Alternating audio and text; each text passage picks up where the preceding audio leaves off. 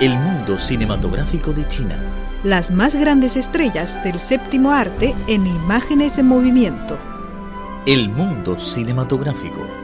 El mundo cinematográfico.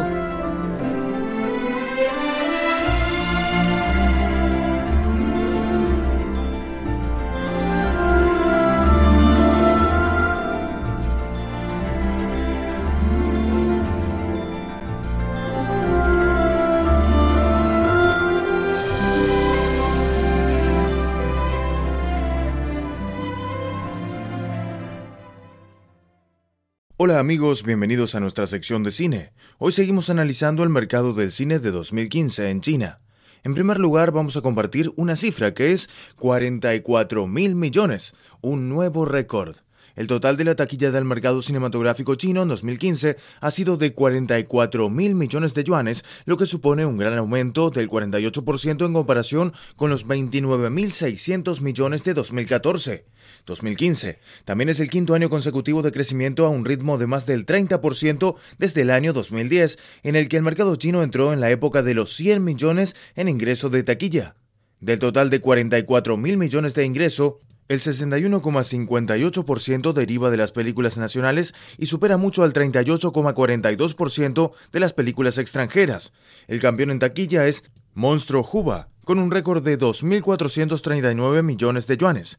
El film extranjero que más ha recaudado en China en 2015 es el éxito de Hollywood A Todo Gas 7, que sumó 2.400 millones de yuanes de taquilla en China. Esta película también es la más taquillera en la historia de la importación de películas extranjeras a China. En 2015 se lograron dos récords de taquilla a nivel histórico. Así, se ve manifiesta la potencia del mercado cinematográfico del país. En 2015, 81 películas lograron más de 100 millones de taquilla en China. Entre ellas, 47 son nacionales y 34 extranjeras. El ingreso de la venta de películas chinas en el mercado extranjero alcanzó la cifra de 2.770 millones de yuanes, lo que supone un aumento del 48,13% en comparación con el año anterior. En todo el año 2015 se vendieron casi 1.260 millones de entradas al cine, con un crecimiento del 51,08% en comparativas con 2014. Debido a que la población en ciudades chinas es de más o menos 400 millones, cada una de ellas tiene tres asistencias al cine per cápita en 2015, lo que es un claro contraste con la situación de hace 10 años. La taquilla crece y cada vez más gente va al cine para relajarse, esto también contribuye al rápido aumento de la cantidad de salas. En estos años, el número de salas de cine en China ha crecido con un ritmo anual de más de 5.000 incorporaciones. Pero todavía se nota un atraso en comparación con la expansión del consumo en este campo. Por ejemplo, solo en el feriado de Año Nuevo la taquilla total llegó a ser más de 900 millones de yuanes, que equivale a la recaudación total del año 2000.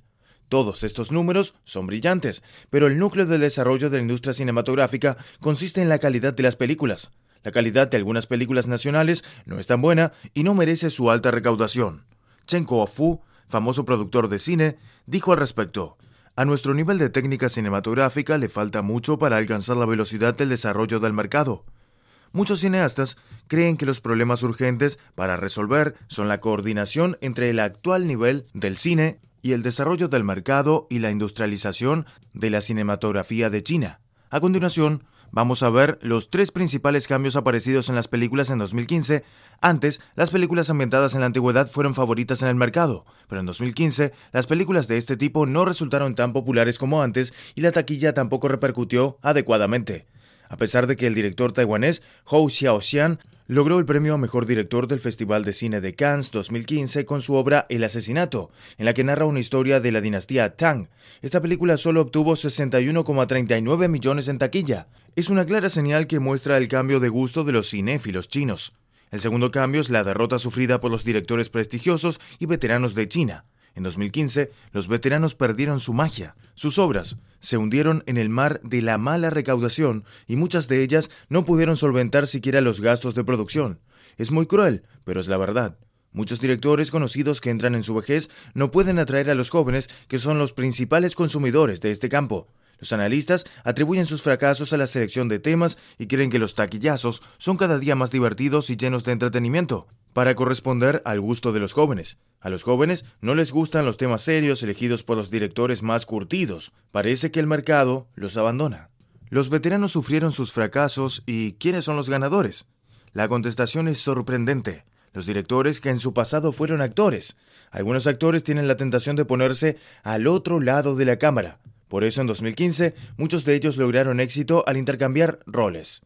Su Chung, famoso actor de comedia que pasó a ocupar el rol de director de cine, ganó 1.573 millones de yuanes de recaudación con su obra Perdidos en Hong Kong posicionándose entre los primeros de la lista de taquillaje entre películas nacionales. Otro actor de comedia, Da Pong, también se glorificó en sus laureles como director con su ópera prima Héroe de Tortilla. Amigos, así terminamos nuestro espacio de cine. Hasta la próxima.